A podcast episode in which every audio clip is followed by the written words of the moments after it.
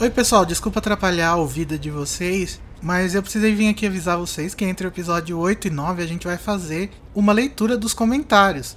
Então, se você quiser enviar comentário pra gente, é só mandar um e-mail para acasaelefante.animax.com.br ou então em algumas das nossas redes sociais. No Twitter, no Instagram, no Facebook, em todo lugar você vai encontrar a gente como a Casa Elefante. Então é isso, bom episódio para vocês. Beijos.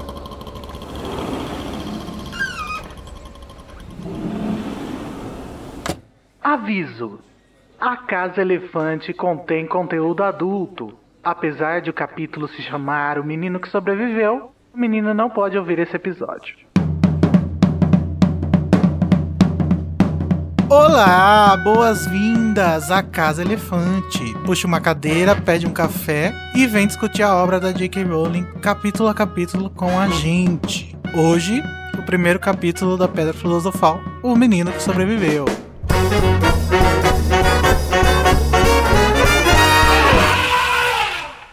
Alerta de spoiler. Se você ainda não terminou de ler Harry Potter, pare agora. Nosso episódio eles sempre vão levar em consideração os acontecimentos da saga inteira e do canon inteiro da J.K. Rowling, tudo que já foi publicado, que passou no cinema. Então, se você não sabe de nada, a gente não vai falar só sobre o capítulo, hein?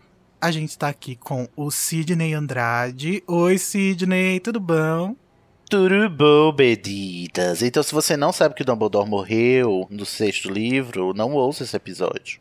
É verdade que você está gravando esse podcast de costas para a janela, Sidney? Sim, não tô vendo nenhuma coruja passar, menino. Tô chocada passando. Mas se eu, vi, se eu gravasse de frente, eu também não veria, então tá tudo bem. Entendedores entenderão.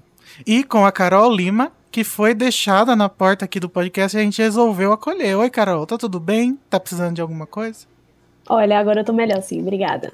Eu tô vendo aqui, Carol, que você tá com um risquinho assim na testa. Aconteceu alguma coisa? Ai, meu Deus. Tá, tá doendo. Ah, tá, tá meio tá dolorido, assim. Cuidado que podem ser memórias de um bruxo das trevas. Corro. É verdade, Igor Moreto, que você está chegando aqui numa moto para deixar um pacotinho. É verdade. Hum, o que é que tem nesse pacotinho? Deixa eu ver seu pacotão. A própria Carol. Ó, narrativa não linear, hein? Aham. não, vai, vamos seguir. No fim eu vou descobrir que eu sou a minha irmã.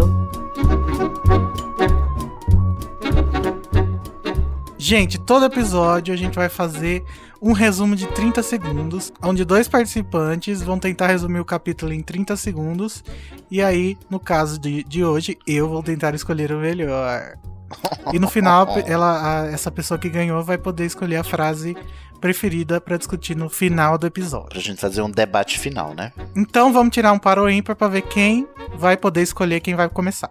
Eu quero par. Eu vou ficar com ímpar. Ai, que pessoa previsível. Deu 4. O Sidney hum. ganhou. Parabéns, Sidney. Oh, olha, já comecei ganhando. Eu quero que a Carol comece com um resumo. Ah, da... miserável. então vai, Carol.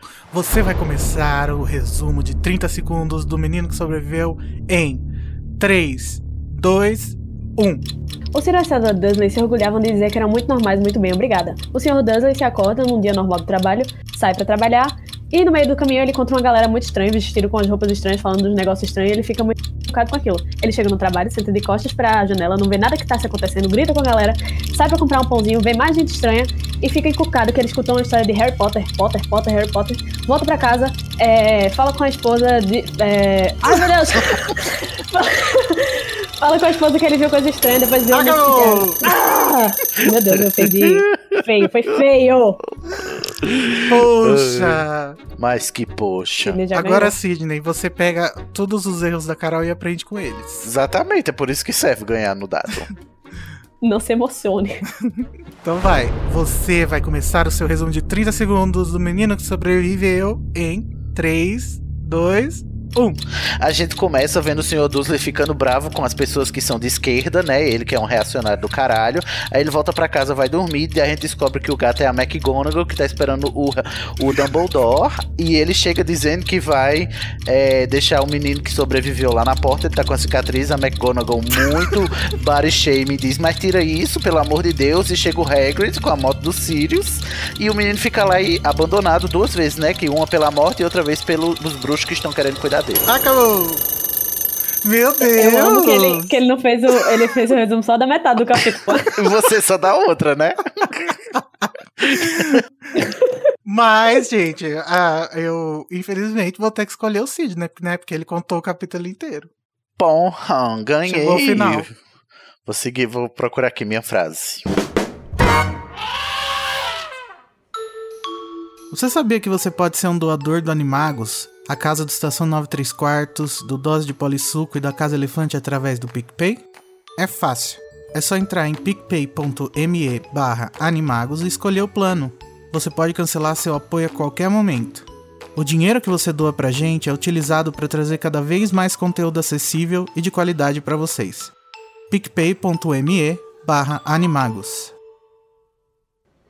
Bom, no Menino que Sobreviveu, o senhor e a senhora Dursley são apresentados, né, os piores personagens da história. O senhor Dursley experiencia todo tipo de bizarrice durante o dia, ouve falar sobre o fim de Voldemort e o nome dos Potter, na rua. Ele chega em casa e vê nas notícias mais detalhes sobre as bizarrices e decide perguntar sobre os Potters para a esposa e chega à conclusão que isso tudo tem a ver com os bruxos, que ainda não são nomeados né, no, no capítulo, mas a gente sabe. Daí, à meia-noite, o Dumbledore aparata na rua e conversa com o McGonagall, que tinha ficado o dia inteiro observando os trouxas, e confirma que os Potter morreram e que o bebê Harry vai viver com os Dursley. O Hagrid traz o bebê e o Dumbledore o deixa na porta dos trouxas com uma cartinha. Uma carta de amor. Mas, Sidney, você queria começar começando, né, com o começo, o, falando sobre a primeira parágrafo. O senhor Menino. e a senhora Dursley, da Rua dos Alfeneiros do Beru 4, se orgulhavam de dizer que eram perfeitamente normais. Muito bem, obrigado perfeitamente normais, muito bem, bem obrigado. Que eu acho que essa é a maior crítica que a gente vai ter ao longo de Harry Potter também, né? Que é essa o preconceito, né, contra os anormais. E a gente nesse nesse primeiro parágrafo, né? E a primeira frase que é muito emblemática, né? Eram perfeitamente normais, muito bem, obrigado. Inclusive, quem termina a frase assim, né? Muito bem, obrigado. Já disse que não tá. Né? Foda-se a opinião dos outros. E a gente percebe, a partir do ponto de vista do Sr. Dursley, né? Na metade do capítulo dele, da perspectiva dele, o quão preconceituoso, arrogante e reacionário que ele é. Reacionário no sentido de que ele reage e rejeita a tudo que lhe é diferente. E isso é uma coisa que marca muito. Outra coisa que marca muito é que, apesar da gente não, não ter muito isso ao longo da série, no primeiro, primeiríssimo capítulo, o ponto de vista não é do Harry, né? É do Sr. Dursley. O que eu acho muito legal desse, desse início também é que ele vai descendo as escadas, né? Ele vê o filho dele tendo um ataque de raiva atirando cereal nas paredes e ele simplesmente dá uma risada. Ele tem noção que ele tá criando um bully, e isso vai ser é, relembrado mais pro fim do capítulo, e, e tá pouco se lixando. Mas, Sidney, eu acho que eu discordo de que o capítulo é no ponto de vista do Dursley. Eu acho que ele é, inclusive, acho muito interessante como ele é no ponto de vista do narrador que existe. Que inclusive ele fala, é assim que a nossa história começa, alguma coisa assim. É, mas esse narrador assim, é, ele vai acabar desaparecendo ao longo não só dos livros, dos sete, mas desse próprio livro também, assim, esse narrador que, que a gente vê aqui nesse primeiro capítulo. Esse primeiro capítulo, inclusive, ele é um narrador onisciente, né? Ele sabe o que está pensando, que sabe o que tá, o que o, o, os personagens todos estão pensando, ele só não nos revela. É. Ao longo dos livros, a gente vai ver que o narrador não é onisciente, ele só sabe o que o Harry sabe, e a gente, por consequência, só vai saber o que o Harry, o que o Harry vai descobrir, e a gente só sabe o que, só sabe o que os personagens sentem se esse sentimento for comunicado ao Harry de alguma forma. Mas aqui a gente sabe o que o Sr. Dursley sente, a gente tá a par do que o Dumbledore tá sentindo, do que a Minerva tá sentindo, do que o, o, o Hagrid tá sentindo. Então, se eu não posso afirmar é, e eu até começo a concordar com você que esse narrador aqui do primeiro capítulo, ele não é do ponto de vista do Sr. Dursley, ele também não é parecido com o narrador que a gente vai ver ao longo da série. Ele é um, um, um talvez um dos raros exemplos de narrador é, completamente onisciente que tem na, na, na obra da Rowling. Eu acho que esse narrador ele retorna, né, no Enigma do Príncipe, no Cálice de Fogo, né, nos primeiros capítulos. É. Mas assim, e eu digo que é do ponto de vista do, do tio Dursley, né? Porque a primeira metade do capítulo é só a gente vendo e sentindo e tendo as descrições de como é que o Dursley tá reagindo a esse negócio esquisito que tá acontecendo nesse dia, que a gente vai descobrir pela cronologia, que é o dia 1 de novembro, né? A, a, a, é a manhã seguinte a morte do, dos pais do Harry, é, que foi no dia 31 de outubro, e como é que ele tá reagindo a esse povo esquisito que, que são os bruxos que estão é, rompendo com o, o sigilo, né, da magia, por causa de uma grande conquista que, diga-se de passagem, não foi mérito de nenhum deles, né, e nem dos, dos, dos, do pessoal dos aurores. Na verdade, a gente vai descobrir que essa queda aqui, que eles estão comemorando, foi por puro acaso e por pura arrogância do próprio Voldemort. Uhum. É, e falando da cronologia também, né? O, a gente vê na TV lá quando o Walter tá prestando atenção que a gente tá no dia 31, ou pelo menos uma semana antes do dia 5 de novembro, né? Porque ele fala do feriado do Guy Fawkes, que... que é o dia a... da fogueira, né? Parece que as pessoas resolveram comemorar o feriado da fogueira antes. É, deixa eu revelar que a gente já gravou esse episódio uma vez. E aí na primeira vez a gente não sabia direito qual era, né? Tanto que a gente foi pesquisar e esse, esse feriado é o dia que, do, do filme lá, V de Vingança, né? Que o Guy Fawkes, que era um soldado católico inglês, membro da conspiração da pólvora, tentou explodir o parlamento inglês e matar o rei Jaime I da Inglaterra. Porra, Guy Fawkes, volta aqui, querida. É, então, Volte aqui, que, querida. Que mundo vivemos que agora explodir as coisas e matar pessoas não é mais aceitável? Não, não merece é que, festa? Não, eu acho que assim, que mundo vivemos que agora explodir pessoas e coisas parece ser uma boa ideia novamente. É. Exato. Porque eu, inclusive, estou quase vestindo minha máscara de V de vingança aqui. Uhum. E aí a gente retorna pro tema desse capítulo principal, né? Que é essa mentalidade fundamentalista. Que eu acho que foi um ótimo ensaio da Rowling pro Morte Súbita, né? Eu fiquei pensando hum. o tempo inteiro que eu tava lendo esse capítulo, como que ele parece muito com a Morte Súbita quando tá descrevendo os Dursley, a convivência deles. Uhum. Um negócio que eu acho muito marcante que a gente não, não para, assim, não, não passa despercebido pela gente é os detalhes de como o Dursley se comporta no trabalho, né?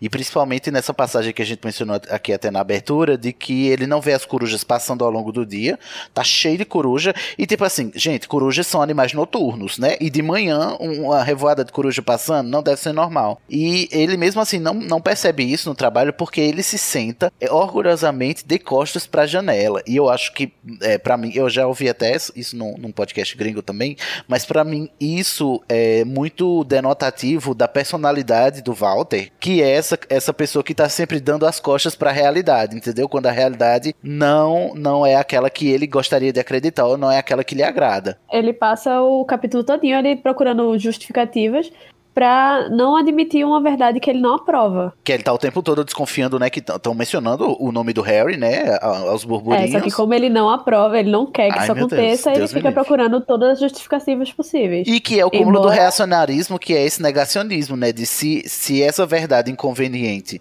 é, tá se mostrando, eu não me resta outra coisa senão negá-la, por mais que as provas estejam aí. Não é mesmo terraplanistas e negacionistas do aquecimento global? O que é mais irônico, né? Porque depois o capítulo chega a mencionar que ele não aprova a imaginação. Mas tem gente que é assim mesmo, inclusive. É, então, estão no parlamento, no nosso, né, no nosso congresso. Tá, então, Carol, o que é que você acha? Eu acho que você tem algo a comentar sobre ele voltando para casa, tentando conversar com a tia Petúnia e não conseguindo se expressar, né? Então, aí a gente já vê um, uma falta, né, do relacionamento dos dois, onde um quer falar, mas teme a reação do outro, né? E o julgamento, ele... sobretudo, né? Também. Exatamente. E ele passa o dia todo ouvindo esse, esse cochicho sobre o Potter, temendo que é, aquilo possa afetá-los. E é, por mais que ele saiba que aquilo está relacionado ao mundo bruxo, ele fica se negando a pensar na palavra bruxo. O que é muito engraçado, né? Porque isso vai ser trazido de volta no fim do capítulo. Não, e tem uma coisa engraçada que é assim, no mundo real e também em várias obras de fantasia, o que faz a coisa acontecer é você falar sobre a coisa. É a palavra que dá realidade a um fato, mesmo que o fato já seja real por si mesmo. E isso na vida real também é você admitir o fato, é, você falar sobre o fato é você admitir a existência do fato, né? E se ele falar pro Harry, se ele falar pra Petúnia do que ele desconfia de que estão falando do Harry e de que ele sabe que o Harry é, é bruxo, é o sobrinho dele e tal, é, falar isso, verbalizar isso, significa dar, dar consistência. Tornar real, né? Tornar real. E ele não quer de jeito nenhum tornar isso real. E é por isso que também a, a, a essa mentalidade fundamentalista ela se funda muito na negação, porque se você ir na negação e também na, tolher o direito de você falar. Porque a partir do momento que você fala, você torna réu. Porque falar também é uma atitude, né? E talvez a, a, uma das atitudes mais, mais é, contundentes que nós, enquanto humanos, né? Que somos é, seres verbais, né? A gente pode tomar, que é falar é dar nome às coisas, é admitir a, exi a existência delas. A terapia é que eu diga, né? É. E ele estava tão temeroso até porque o que ele temia acontece, né? Uhum. Que ela fica toda desconfiada quando ele pergunta se o nome do sobrinho deles era Ernesto. Ernesto. É um nome desses vulgar qualquer, né? Ele chega até falando. É. é. Eu acho engraçado isso também, quando na passagem quando ele vai dormir, porque assim, parece que ele indo dormir, acordar no outro dia, nada disso vai ter acontecido, né? Como se a noite é, fosse apagar os medos dele. E só que. É, e eu gosto muito dessa cena quando fala que ele vai dormir, porque ela vai dormir, né? E ele fica lá pensando, conjecturando nas coisas. E o último pensamento dele antes de dormir é: ele vira pro lado e fala: Ah, nada que envolva essa gente pode nos afetar. Sendo que a alguns metros da casa dele vai acontecer uma cena que vai mudar a vida dele pelos próximos 16 anos. Agora mesmo, nesse instante, inclusive, né? Lá na frente tem um gato, inclusive, que ficou boladíssimo com o gato lendo o mapa. É. Né? E aí a gente é, vê a Minerva né, é, reconhecendo o Dumbledore aparatando. Ele pega o seu apagueiro, né, Igor? Uhum. Ô Igor, já encontraram no cânone ou em entrevistas com a Rowling alguma explicação para o fato de que ela usou o termo apagueiro nesse livro e no quinto livro em Ordem Por da Fênix? E mudou o por outer, né? E mudou o nome para Desilum, Delum, Desiluminador. Desiluminador. Na Relíquias da Morte. Então, não. Mas não. eu acho que. Inclusive, eu até mandei isso pro cara do Potterless no Twitter. Hum. Eu acho que a intenção que a Lia passa na tradução talvez seja a mesma da Rowling. De, por exemplo, o narrador, ele tá ali fazendo o nosso papel, né? De observador. E o nosso papel como observador, sem entender nada, sem conhecer a, a o mundo bruxo nem nada, daria qualquer nome para qualquer para esse instrumento qualquer. Uhum. E aí ele é, dá ele, esse nome é, de é, Pure Outer porque tá por em é nome descritivo. Né? Então, na verdade, é, esse é, Pure é Outer é... É bem lógico que eles fazem, né? Ele pega a função e nomeia. É. Ele descreve... Então, na verdade, o que isso, o Pure Outer, o apagueiro, então, na verdade, é o narrador descrevendo o objeto, não é nomeando, né? É, é o, Pure é o que eu aquilo acho que e... apaga, né? O apagueiro, aquilo que apaga. Eu acho que é isso, Uhum. E acho que a Lia também chegou a essa conclusão, né? Porque ela coloca como apagueiro entre aspas, né? Ah, ela é, coloca exatamente. entre aspas, é verdade. E é engraçado isso mesmo, porque a gente sabe, a gente lê desiluminador a partir do testamento Dumbledore, aí tá escrito, eu deixo meu desiluminador para Ronald Weasley, né? Então, eu acho que é, é tipo assim, finalmente a gente descobriu um nome que o Dumbledore, que foi quem criou o, o, o objeto, deu. Até agora a gente só sabia o que ele fazia, né? Que é put out lights, né? Que é apagar luzes. Uhum. Eu, eu, eu gosto muito também dessa cena quando o Dumbledore chega, porque o narrador faz questão de dizer que tudo na aparência dele destoa do ambiente. Mais uma vez trazendo essa, esse confronto uhum. de medíocre contra o diferente, contra o criativo.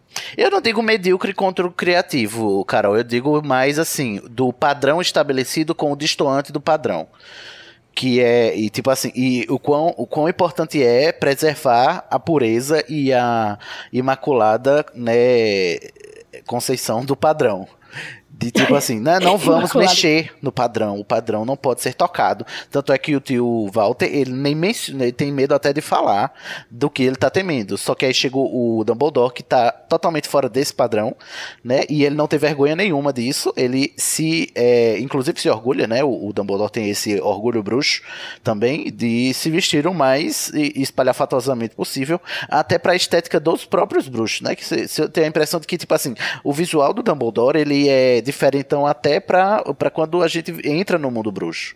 Ele se, re, se destaca até lá, dentre os próprios seus iguais.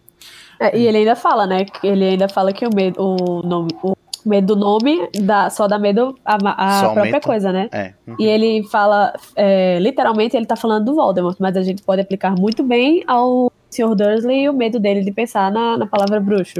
Ou na palavra magia. Tem uma coisa que eu queria notar aqui também na, na descrição do Dumbledore, que é, desde do começo, né, que é os óculos de meia-lua, que eles são muito marcantes, né, na- no visual, e o nariz torto, né, o crooked nose, que a gente não dava nada por ele, mas a gente vai descobrir por que, que o crooked nose, né, tá aí, né? E a gente também passa a desperceber, talvez a gente venha falar isso lá no final da nossa maratona, né, porque isso é revelado lá em Relíquias da Morte, mas o quão relevante é para a personalidade do Dumbledore o nariz torto, porque ele foi quebrado por um soco do irmão dele, por causa do que aconteceu com a Ariana, um soco, o qual quebrou seu nariz, que ele podia ter consertado com magia facilmente, né? A gente vê a própria Luna consertando o nariz do Harry com magia, né? A, a Luna não, é a Tonks. É a Tonks. Só que ele não conserta o nariz, ele deixa o nariz torto. Isso significa muito, né, para o que o Dumbledore acha de si mesmo e é, a gente- eu depois que terminei de ler e pre- prestei atenção nisso, parei pra pensar que na verdade é um tipo de autopunição, né? De tipo eu vou lembrar para sempre esse dano que eu cometi na minha família. Que tá marcado aqui no meu nariz por causa dessa tudo do meu irmão a quem eu negligenciei. O, o Dumbledore, ele tem muito isso, né? das- assim, do sofrimento estoico pelas coisas que ele sente culpa. Uhum. Que geralmente são coisas ligadas ao, ao emocional, né? Porque o intelectual dele é muito bem desenvolvidíssimo. Muito- é, e muito bem mas- resolvido, mas o emocional dele é todo cagado. A gente vai descobrir ainda, mas. É, o que traz mais uma camada, né, pra Uhum. gente, de profundidade pro personagem. E, e aí faz a gente pensar até que ponto que a miopia do Harry também não é uma questão de personalidade mais do que, tipo, os bruxos não conseguem curar a miopia. É verdade, porque ele tá te- o tempo todo tendo que. né, Tendo que ele, ele não enxerga direito, né? Tá todo mundo o tempo todo é, mostrando pra ele como é que. Como perceber as coisas que ele percebe de um jeito é, ainda ofuscado, né? Obtuso ainda e tal. Mas, Sidney, você falou sobre o real motivo por trás do nariz do Dumbledore. Mas vamos falar então agora sobre o real motivo por trás da fala da Minerva, que diz que o Dumbledore é nobre, é tão nobre que não, que, que não faz o que o Voldemort faz, apesar de ter poder suficiente O pra poder isso. pra fazê-lo. Uhum. É, e aí depois a- a- o narrador descreve que a Minerva não viu, mas ele corou, né? Porque tava escuro. Ele corou de vergonha, mas a gente sabe que ele não corou de vergonha. Ou não corou de modéstia, né? De modéstia. Porque ele até, e ela até fala, ai, a Madame Pomfrey, né, já me, eu não corei tanto desde que ela me elogiou sobre um negócio aí aleatório qualquer. O Dumbledore dando um perdido, né, no- nos comentários pra não revelar Muito as- debochado, muito debochado. Tipo, Inclusive, nos a, a Minerva Abafadores. fica puta, né? Ela lança um né? Ai, laser na cara dele. poupe. É, Não, e eu, eu gosto muito dessa forma como o Dumbledore ele usa esse ar de, de excentricidade, né, que ele tem pra não falar as coisas que ele não quer falar na hora que ele não quer falar. O Dumbledore é um, é um jeito muito esquisito do. do. Como se chama aquele personagem de Friends? Do Chandler. O Chandler, ele não faz piada como mecanismo de defesa. O Dumbledore, ele, ele, ele, ele faz meio que isso também, né?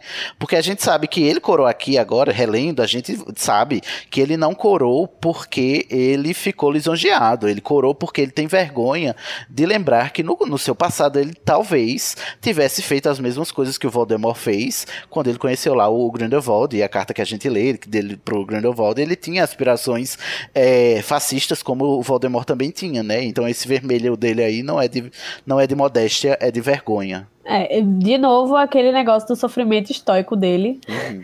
pelas coisas que ele se envergonha, né? Bom, e aí continuando a conversa da Minerva e do Dumbledore, o Dumbledore diz que a casa dos Dursley é o melhor lugar pro Harry e o Sidney ficou pasmo, falou assim, ah, melhor pro Harry ou melhor pros seus planos? Mas Pois é. eu achei a resposta, a, a explicação, a razão dele no capítulo, assim, interessante, eu concordo. Hum. Que era melhor pro Harry crescer fora do, da fama e da. Ele Dos podia, ele podia muito bem ter virado um Malfoyzinho. né? Não foi. Podia. Embora eu ache assim, eu, eu acho isso, é, esse é o, a justificativa que ele dá agora, porque ele não pode revelar pra Minerva que se o Harry sair daí, ele vai morrer, porque tá protegido, na verdade, pela magia do, do sacrifício da Lilian, né? Ele tem que ficar no, no lugar onde o sangue dele tá, né? Que foi o sangue da Lilian que fez aquela magia antiga e tal. Ele arranjou essa desculpa, que pra mim faz sentido, mas ela é só boa bastante pra cobrir o motivo maior, que é esse negócio que a gente vai descobrir ao longo dos livros, sabe? Porque, tipo assim, assim. Ah, eu acho que a própria Minerva diz, né? Mas, gente, tem. tem, tem eu acredito que sim. É, teria outros bruxos mais é, modestos que cuidariam do Harry sem, sem fazer dele um completo babaca, né? E eu, e eu inclusive, inclusive arriscaria o, que se ele mandasse. O Dédalus, Pros... que é mencionado, né? Ele poderia cuidar do Harry, coitado. Podia... Ai, não, Dédalus não, Deus me livre. Mas o, o pró a, própria, a, própria, família Weasley, por exemplo, né? Que vai se tornar uma família pro Harry ao longo dos livros, é, né? E, eu acho que se, por exemplo, ai, o, o, Arthur, cuida aqui desse menino, que ele é o menino que sobreviveu. Eu acho que os Weasley iriam cuidar dele bem, entendeu? Assim, sem fazer é, Mas, gente, eles já são. Já têm oito filhos, são, não tem dinheiro pra nada. Ai, mas, mas o Harry é rico, ele pode, é pode financiar. É, é verdade. Nossa, e ajudar é... os dois ainda, né? O e Harry ajudar os dois, os exatamente. A gente já começa a ter uma ideia né, da dimensão da, de o quão, assim, correta a professora McGonagall é. Quão centrada e, e sensata ela é nas coisas, né? Porque ela começa a reclamar também da, do, do povo perdendo a noção com o estatuto de sigilo durante o dia, né? Esse e... Zoom é tão louco. É, é tipo, soltando é, coruja o dia todinho, chuva de meteoro. E a gente descobre que o Voldemort só começou a barbarizar uhum. 11 anos atrás. É, eles dão uma data aqui, que eu me, me, impressionei quando eu reli. Eles dão uma data aqui. Há 11 anos eles não podem comemorar, né? A gente tá em 1 de novembro de 1981 então, né? Aqui quando o Harry sobreviveu, né? No, o Harry sobreviveu em 31 de outubro de 1981. Então, se há 11 anos, então 1970 foi quando o, o, Dumbo, o Voldemort ele já estava é, ascendendo, né? Lá no, nos anos 70 e tal. E aí me faz pensar em toda, a linha, em toda a linha do tempo do Voldemort, que é assim, é, a gente sabe que ele sai de Hogwarts em 45, né? E ele fica de 45 até 1970 só buscando relíquia para fazer Horcrux. Vocês acreditam nisso? E trabalhando tipo, no Burgs é, Quando você para pra pensar, né? né? Tipo, parece que o, o, reinado dele de terror foi muito mais tempo, coisa de pois 20, é. 30 anos. Mas foi pouco, né? É, é porque eu, eu acho embora... engraçado também porque é meio que como é simétrico, né? Porque a gente tem esses 11 anos dele é, no poder e depois a gente vai ter 11 anos de paz de novo até ele começar a peticar de novo. A voltar, né? A, a pinicar as beiras. Uhum. E aí a gente tem mais uma oportunidade de uma nova saga, né, para Warner, caso a Warner queira fazer, hum, ganhar mais não. dinheiro. Que são esse tempo todo entre 1945, que é onde vai acabar Animais Fantásticos, e. É mesmo, Harry 1970. Potter. Nossa, será que vai ter uma série sobre o, o Tom Riddle ascendendo? Por favor, né? não. Por favor, não. Warner, finge que você Eu não escutou. Inclusive, não ouçam isso. Corta, Igor, corta. pra ninguém. Essa ideia não tá nem no universo. Mas é de se pensar, né? O tanto que ele, ele demorou pra. pra chegar no poder assim. E, muito embora a gente saiba que ele já estava fazendo terror desde a escola, né, com seus comensais da morte mirins lá, né, já lá na escola. Quando ele volta é, mas pra... só veio a público, né? É, por, por, ali. Quando ele sai da escola, ele pede o, o emprego ao Dippet, né, e é negado. Aí 10 anos depois ele volta e ele já tem uns, uns comensais ali, né, tipo em 1955 no caso.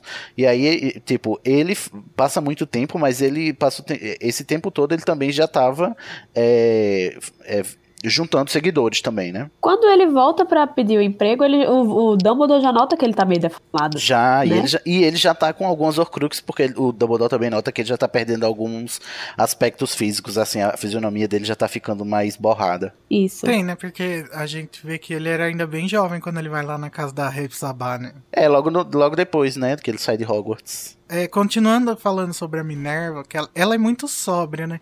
E essa personalidade sóbria dela vai para sempre na série, que eu acho muito legal essa consistência da, da McGonagall. Uma, uma coisa importante e interessante, né? Na verdade, que né, também nesse diálogo, vocês verem que o tanto de coisa que gente conseguiu tirar desse diálogo dos dois, né? Que ela, ela tá transformada em gato, né? Quando ela se destransforma, que ele chamou ela por nome e sobrenome, ela fala como que era eu. Aí a gente para pra pensar que, assim, é, nesse capítulo, apesar dela já ter costurado muita coisa que a gente vai ver depois, ainda não tinha sido pensada essa relação íntima que a gente vê mais tarde entre o Dumbledore e a Minerva, né? Sim. Mas, viu, Porque ele saberia é... que ela é um gato, né? Eu vou falar um pouco mais. Eu vou falar um pouco mais sobre isso na hora que a gente for falar da tradução. Hum. Mas eu. A primeira vez que eu li, eu li dessa, dessa vez agora, eu li em português, da, com a tradução da Lia, né? E eu tive, Bill essa, eu tive essa impressão muito forte de que eles estavam muito. Parecia que eles não tinham intimidade. E aí eu- hoje eu li de novo em inglês e, e deu uma amenizada nesse sentimento. Uhum. Eu achei que essa pergunta do, do gato ficou meio tipo: Ah, como você sabia que esse gato aqui era eu e não aquele outro gato lá? Sabe?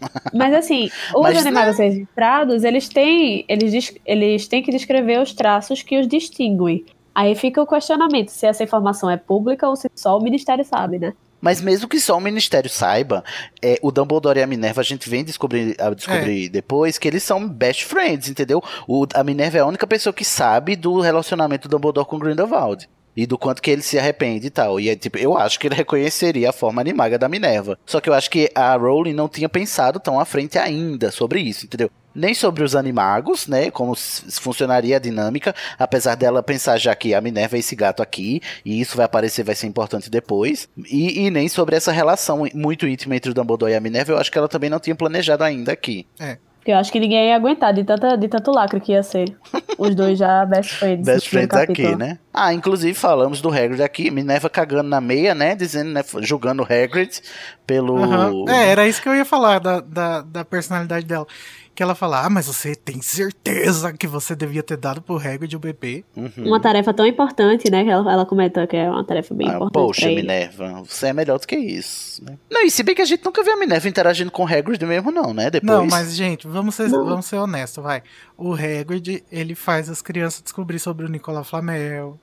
Ele, É, o Hagrid não. Sim, de fato, o Hagrid dele não é, não é muito confiável mesmo, não, com segredos, não. O Dumbledore que é doido mesmo confia nele. Ele, ele é ingênuo, né? O problema dele é que ele é ingênuo. Aham. O Dumbledore acredita nele Mas, mais assim, sobre tudo. confiável ele é. Será que um dia a gente vai descobrir o que aconteceu pra o, o Dumbledore é, gostar tanto do Hagrid?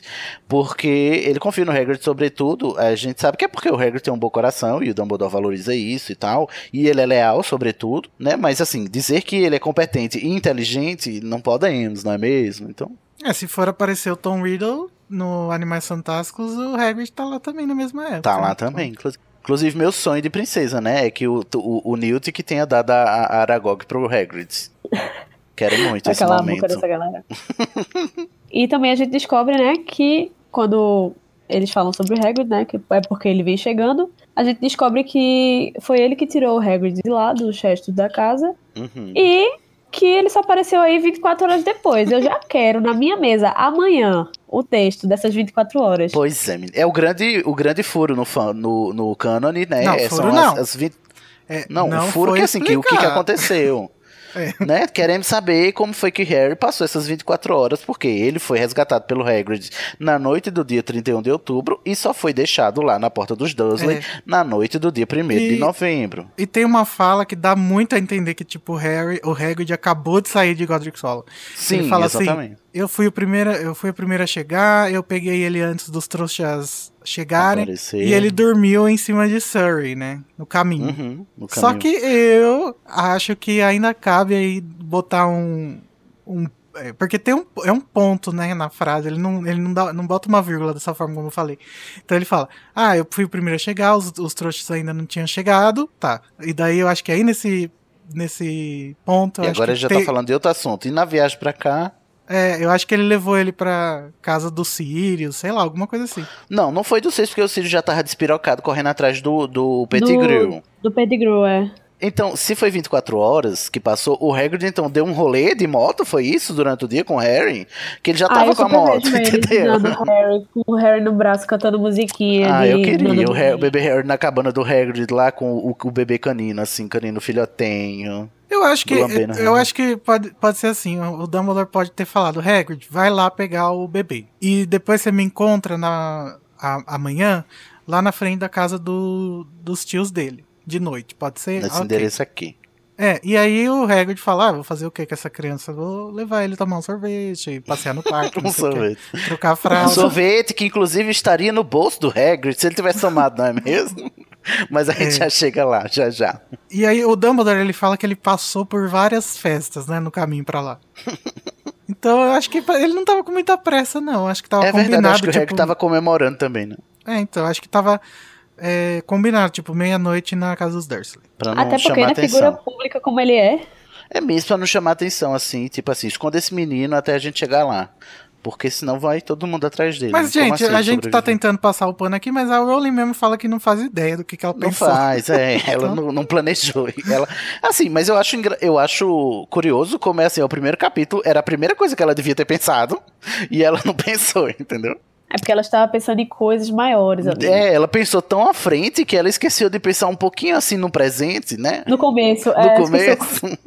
Ela já pensou nas Horcrux, mas aqui. E aqui, essas 24 horas, que não faz sentido, minha já. Volta aqui, Ah, mas, senhora. é, mas não tira o, método, o mérito desse capítulo, não. Porque ele Não, é isso bem O redondinho. capítulo é maravilhoso. Eu amo o primeiro capítulo de, de Pedra Filosofal. É um dos meus favoritos, inclusive da, da série inteira. Não, e um capítulo bem pequeno, né? O tanto de coisa que a gente já conseguiu extrair Sim, dele. A gente tira muito dele. Inclusive a história da cicatriz, né? Que é outro jeito que o Dumbledore achou de esconder coisas com seu senso aí de humor. É, Barra é? peculiar, não é mesmo? Porque a Minerva diz, gente, tira essa cicatriz dele, esse menino vai ficar feio, ninguém vai gostar dele. e aí o Dumbledore diz, não, as cicatrizes podem ser úteis, né? A gente vai descobrir que a cicatriz do Harry, particularmente, vai ser muito útil, né? E ele tava falando disso, talvez, aqui, só que ele dá uma disfarçadice. Eu tenho uma cicatriz do, como é? Do metrô de Londres no meu, no meu, Do meu joelho. no meu joelho. Tipo, aí, tipo... E, um- ge- não, peraí, gente. Bota a mão na consciência aí. Uhum. Do mesmo jeito que vocês botam pra pensar que a varinha das areias não foi feita pela morte, Sim. o Dumbledore não tem uma cicatriz Não do tem, metrô. Isso É só foi uma só pra piada. desviar o foco É. da Minerva. Porque ele, tá, ele acabou de dizer, esse, é, cicatrizes seriam muito, são muito úteis. Eu tenho uma do metrô de Londres, um meio de transporte que eu não uso, de uma, de uma população que eu não, não convivo. E que eu, prova, eu- que eu provavelmente não sei nem como funciona. Não sei como funciona, exatamente. Ou seja, né? É isto. Então, gente, vamos agora. Agora que a gente já acabou o capítulo, pular para a parte que a gente mais pensou pra, pra poder fazer, que foi o Arrelia. Arrelia. Ô, Carol, o que é o momento Arrelia? Então, o momento Arrelia é aquele momento que a gente pega pequenos falhas, pequenos bloopers da tradução que a gente considera que não ficaram legais. E que Né, tipo assim, que- né? É, o que prejudicam a história ou que não fazem sentido mesmo, que é o, como a gente é o primeiro que a gente vai trazer aqui pra Tem vocês. um momento Arrelia é clássico nesse capítulo, não é mesmo? Tem o- Oh. a, a participação muito famosa do sorvete de limão no bolso do Dumbledore. No bolso do Dumbledore. Sorvete de limão. Gente, e não só assim, um, mas vários, não- porque fica, vários. fica falando de vários sorvetes de limão que eu ele que fica eu- oferecendo toda hora. Não tem certeza se não quer um sorvete, tem certeza se não quer. E ele tirando o sorvete do bolso. Gente, pra quem não leu inglês, no inglês é sherbet lemon, que é o nome de um bombom, uma balinha de limão azeda. E a Lia Wyler, a tradutora, por algum motivo que a gente desconhece e por ignorar completamente o contexto da frase, achou é, cabível traduzir para sorvete de limão. E nesse capítulo a gente vê o Dumbledore carregando sorvetes de limão dentro do bolso. É, e descolando um do outro. Tipo, É, é, ele fala que ele tá separando É. dois sorvetes de limão. Aí eu fico assim, ué, né? Mas aí você vai me dizer, querido ouvinte, mas ele é Não, bruxo, e quando eu né? era, vai que ele fez quando um eu era feitiço. criança, eu pensava num sorvete de cone ainda pra piorar a situação. Sim, eu também. Ah, eu também. Não, mas porque aqui no Nordeste, né, Carol, sorvete é só o, a massinha, né? A massa que você come com a colherzinha. O do palito é, É, picolé, aham. não, não é sorvete. Exatamente.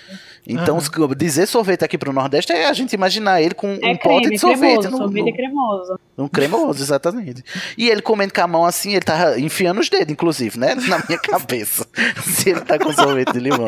Ele tava pegando sorvete de limão pelo sorvete, inclusive. Pelo, é, exatamente. Mas, é, em alguns estados ah, do Brasil, sorvete também quer dizer o picolé, né? Que é o no palito. Mas aqui a gente não tem esse luxo. É, sabe o que eu pensei? Que talvez a, a Lia tenha deixado Sherbet Lemon por ser o nome da marca, né? Do, do, bis- Uhum. do bombom. Do bombom. E aí a editora mudou, A será? editora não deixou, é. Será? Pode ser, né? Vamos Eu passar um pano aqui pra Lia. Vamos Até passar um porque- pano aqui. É, Porque não assim, faz sentido que na ela- frase, não faz sentido no contexto da frase, Pois gente. é. É, e eu sei que ela, assim, tem seus erros, mas pelo menos no começo da série eu gosto muito da tradução dela. Eu gosto Porque- dela toda. É, não, mas tipo, a gente sabe que quando foi chegando nos, nos últimos livros ela já tava de, saco cheio, Ela sabe? foi ligando foda-se, é isso, é verdade. É, mas assim, no começo, como não tinha muito isso, ela arruma umas soluções muito criativas pra Sim. adaptações, sabe? Uhum. E eu acho que aqui pode ter sido o caso de um editor Do ter editor. interferido. Uhum. É, e isso acontece também com o trouxa, né? E aí que eu pensei nessa possibilidade. Eu acho que, como, se, como é o primeiro capítulo, talvez ela ainda não tivesse uma tradução pra trouxa. Uhum. E aí ela deixou qualquer coisa e aí ela substituiu lá no Word. tipo, substituir todos os muggles por trouxa. Por trouxa. E aí essa frase fica sem sentido, né? Enfim.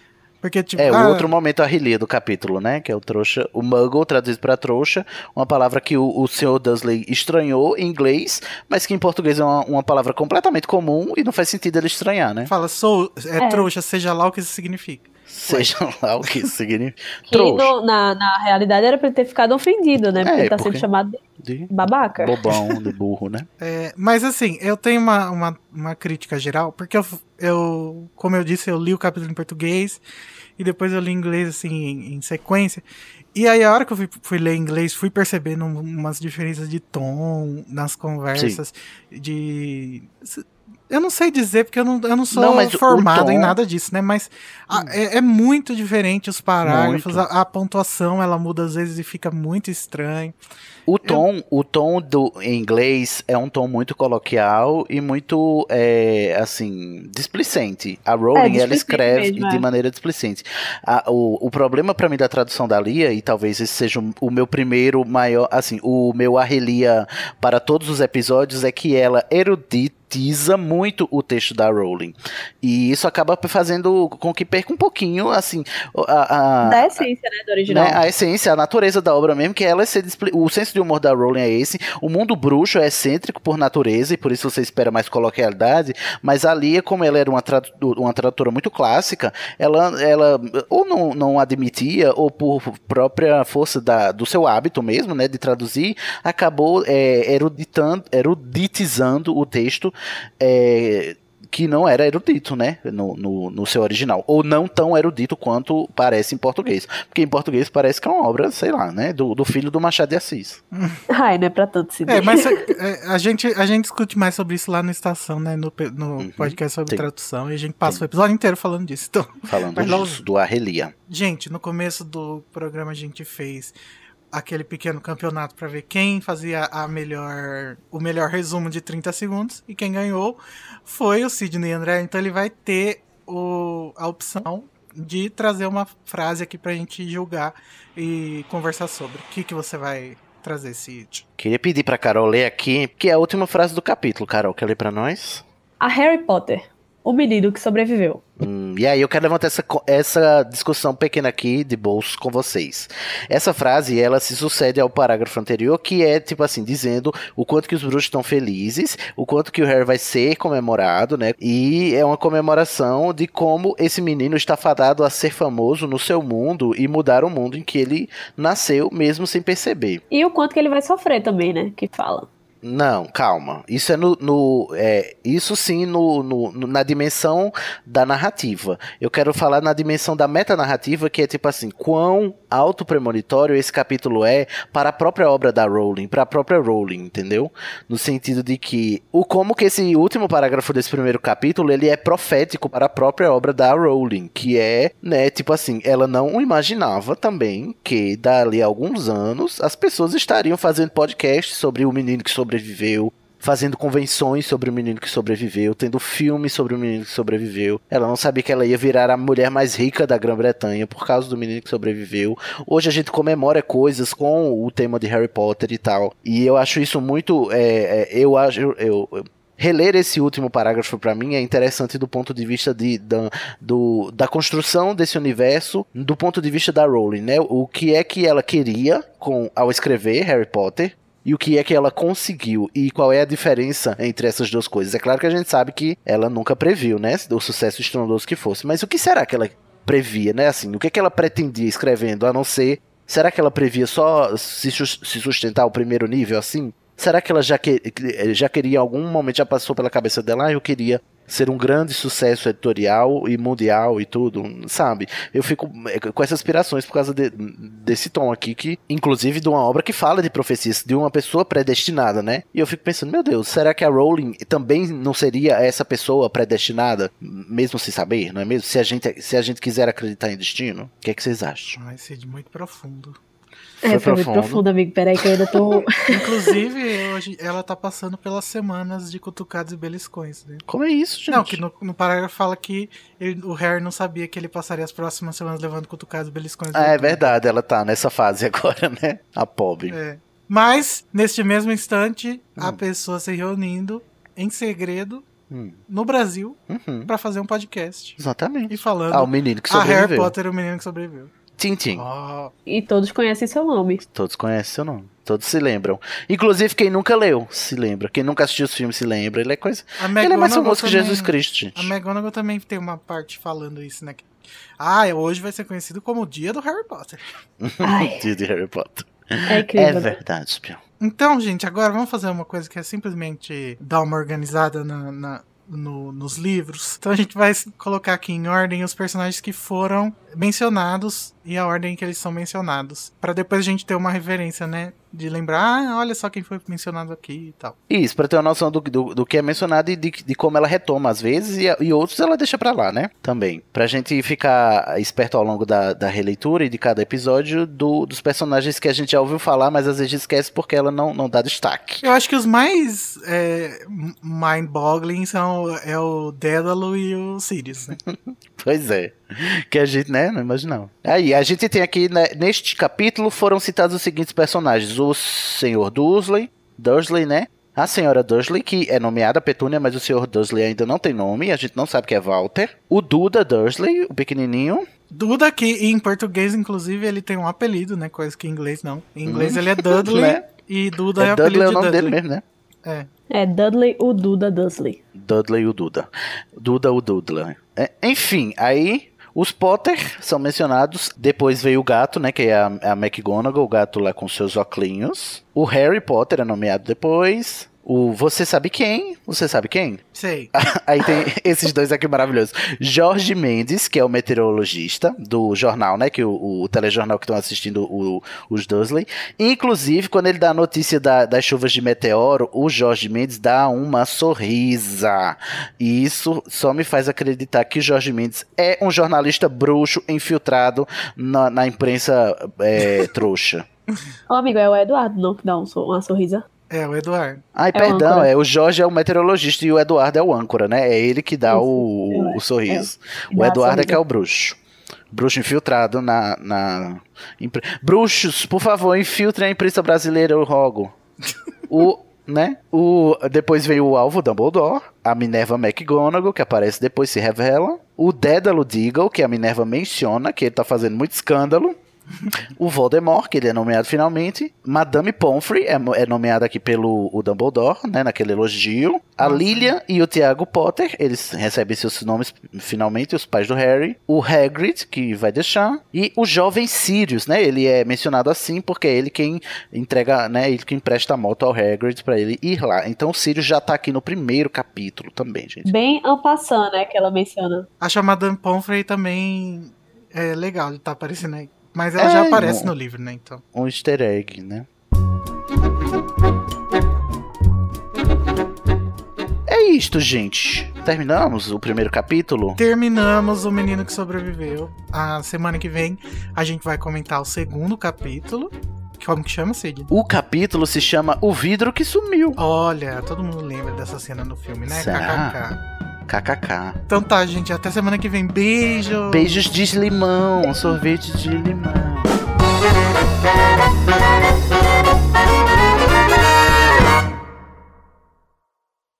Esse podcast é produzido pelo animagos.com.br.